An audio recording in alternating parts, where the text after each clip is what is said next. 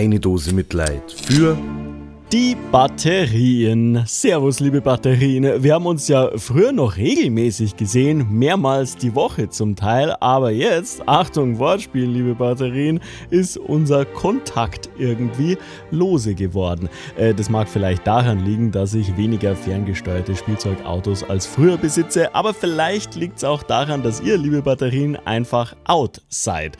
Wie bei so vielen Technikdingen kam eure Ausmusterung schleichend und über Jahre verteilt, weil Stück für Stück haben viele Geräte einfach von Batteriebetrieb auf Akku mit USB-Anschluss umgestellt. Das ist natürlich gut für die Umwelt, weil manchmal haben die batteriebetriebenen Weihnachtsgeschenke einer fünfköpfigen Familie bis Anfang Februar so viel Sondermüll produziert, dass man damit ein mittleres Endlager füllen könnte. Wobei, jetzt habe ich in der Schublade, in der ich früher volle, leere und Batterien unbestimmter Ladung gelagert habe, ein Gewölle aus USB-Ladekabeln, das ausschaut, als hätte eine Großkatze einen Roboter verspeist und nicht ganz vertragen. Auch nicht viel ordentlicher.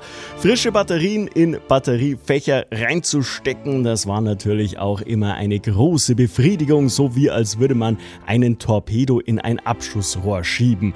Äh, gut, dass Sigmund Freud die Hochzeit der Batterien nicht erlebt hat. Ähm, natürlich gibt es noch für euch Batterien ein paar Plätzchen wie Wecker oder Fernbedienungen, aber da werdet ihr kaum verbraucht und hart Jahre aus. Ich glaube, die Batterien in meinem Wecker sind so alt, die wurden noch in D-Mark bezahlt. Tja, liebe Batterien, egal ob langlebig oder kurz, von mir gibt's eine Dose Mitleid. Bitte korrekt entsorgen.